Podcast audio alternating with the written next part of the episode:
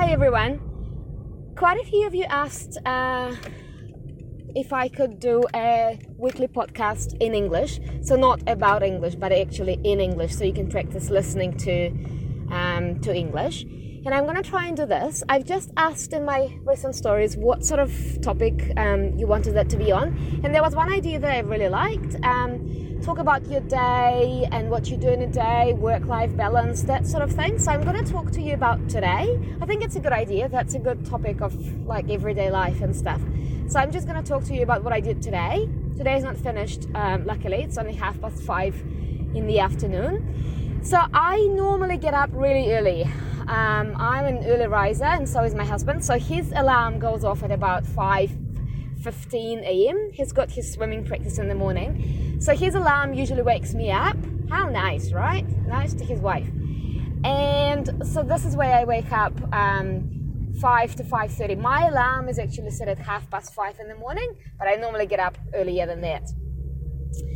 Um, what I do, I would love to say that I sit down and meditate and think about my day and all that. I quickly check my phone, to be honest. Um, and then go and have a shower.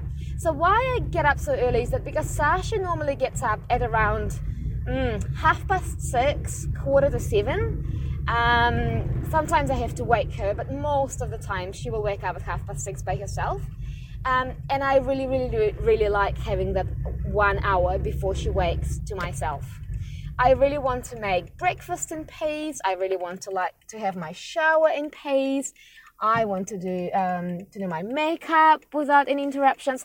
So that sort of thing, and that's why I always um, try and get up early. But I've been doing that before Sasha anyway. So I was waking up early before I had her to go to the gym before work. So it's not something I got used to once I had her. It's something that I've been doing even before. Um, so I get up and I have my um, shower and then I make breakfast. Normally, I have oats for breakfast. Oats is my favorite breakfast food. Uh, today, though, I didn't. I made oats for Sasha. So, um, the recipe, I'll actually give you the recipe because I add some stuff that um, might be interesting to you. So, I do oats with soy milk. Um, and I always, always, always add ground chia seeds, ground linseed, and oh gosh, what else? A ground hazelnut. Um, hazelnut can be replaced by some other ground nut or something. I just I just happen to have it. But chia seeds and linseeds, I always add to her um, to her morning oats because that's a good source of um, omega three. Um, I also add um, a little bit of honey and I actually know um, there was a question in my Instagram whether we eat honey or not. Um, most vegans don't. We do. We always get it from very, very good suppliers, people who actually keep bee beehives, and so they look after their bees really well. But um, and we never buy the um, honey from the supermarkets. So yeah, but we do eat honey. So I add honey in there. I also add some pine nuts normally um, at the end of it. Oh, I also add a teaspoon of um, peanut butter. She loves her oats. She loves her. She could have oats for breakfast, lunch, and dinner. Honestly, if she could, and sometimes she does. Um, talk about a good mom, but yeah. Um, normally, what I have with my oats, I don't have the peanut butter. I have all these seeds as well, the ground seeds as well. I have the honey as well, but I also have um, berries, frozen berries in winter, fresh berries in summer. I love berries, so I have that and my coffee. So this is my breakfast. Today though, I didn't have that. I got Weet-Bix. Is Weet-Bix a worldwide thing? Does everybody know what it is? It's like pressed, is it oats? Pressed wheat flakes? No sweet. It's not sweet. It's not um, sour. It's not, it doesn't really have much of a taste. It's not savory. What is it? It's like very, very neutral flavored not even flavored. It's wheat, pressed wheat, maybe. Um, so I had coconut yogurt, and there is this new coconut yogurt I'm trying now with turmeric and mango, mango paste, mango puree rather. It's so yummy. So that yogurt, about two tablespoons of that, with this. No, I didn't put the seeds in today. Um, I put oh, I put some peanut butter in there, like a table teaspoon of peanut butter, and then um, a teaspoon of honey, and then some pine nuts, and then two two Weet-Bix. Oh, that was so yum! And my coffee. I'm gonna spend the next half an hour talking about food. Maybe I don't have half an hour, so I'm gonna speed up. So that was my breakfast. Today was a, a little unusual day because today we had a scan, a 20 week scan, and we know now who we are having. But I'm not gonna tell you. I'm gonna keep it a secret for a little while, maybe. Um, if you ask, I will. Exciting. So we had a scan scheduled for um, 8:45. So my husband still went to his swimming practice. So so she got up at around half past six. She had breakfast, and then I I had my breakfast before her. So she had breakfast, and then we um, oh, listened to some songs on YouTube. She really loves different songs, so we listened to that.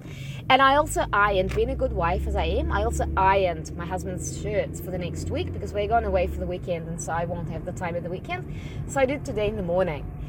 I did that, and then we dropped Sasha off at daycare and went to have the scan. The scan took about 35 minutes. It's actually quite a long scan if you've ever done it before, the 20 week scan. It's when they look at the brain, look at the baby's brain in such a detail, like measure all sorts of things, and then they um, measure the baby's heart and all its cavities, is that's what they're called, like the different parts of the heart, and the little legs and the little arms and the little hands and the little, like everything, and the baby's profile and the face and like oh and that's baby is so skinny at this stage because it hasn't really developed any fat yet. So it's quite a um, skeleton looking little baby inside of you. Right after the scan i went to work um, and i got to work quite late actually so half past 10 because of the buses. Oh my gosh the buses in new zealand the bus system in auckland.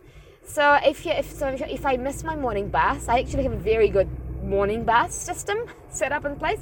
But if I miss that, it's like every half an hour, every 25 minutes, and then it doesn't even get to where I needed to, so I have to walk. So I actually got off like maybe a 15 minute walk from my workplace. I work at the University of Auckland, if you don't know yet. And I, but on the way to work, I had like one minute to pop into the Lush store and get myself a Lush mascara, which was really, really exciting. So I'm gonna try that uh, instead of my normal mascara, which is some L'Oreal waterproof mascara, but waterproof doesn't agree well with my um, eyes, to be honest. So I went straight to work at around 10:30, and I had one meeting, and then the next meeting, and then the next meeting. So three meetings in a row. Um, and then I went straight into lunch because it was lunchtime already. For lunch, I brought lunch from home, and I had my um, pasta, pumpkin pasta it's actually such a yummy, um, easy recipe. So you bake pasta, uh, you bake not you, you don't bake pasta, you bake uh, pumpkin. We actually bake pumpkin this time with uh, some onion, onion rings as well, and then you blend all your pumpkin in a blender on a food processor, and then add a little bit of soy milk if it's too thick, so that it makes some sort of a sauce, and then you boil pasta and you mix it all together. Sometimes when we have the time, we would fry um, stir fry some mushrooms with some more onion or something like that, and that's really nice as well. You can add pine nuts, you can add other kinds of nuts, you can add all sorts of things, but it's really, really, really yummy. That um, pumpkin makes really lovely um, sauce. So I had that for lunch, and then uh, normally, actually, today because I was so late to work, I didn't go to the gym, but normally in my lunch break, I would go to the gym um, I now do gym classes. I do Pilates, I do yoga, and then twice a week I do. So I go every day, and then twice a week I do my own lightweight routine at the gym. So that's my exercise at the moment. So today I didn't go to the gym though because I got so got there so late. Um, work, more work, more work. So around half past, not half past, um, quarter to five this is where I catch my bus and um, go home. My husband picks up Sasha from daycare in, in the evenings.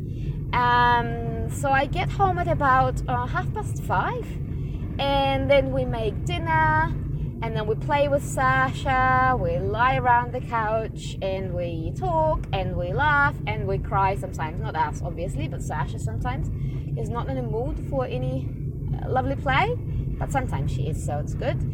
Um, and then every second day they would have a bath sasha and my husband so he gives her a bath and then he takes her to bed so this is my time to check my Instagram, reply to some messages, um, do some other stuff. Um, oh, I forgot to say, I normally read a book because that's quite a common question I get asked. When do I read my books?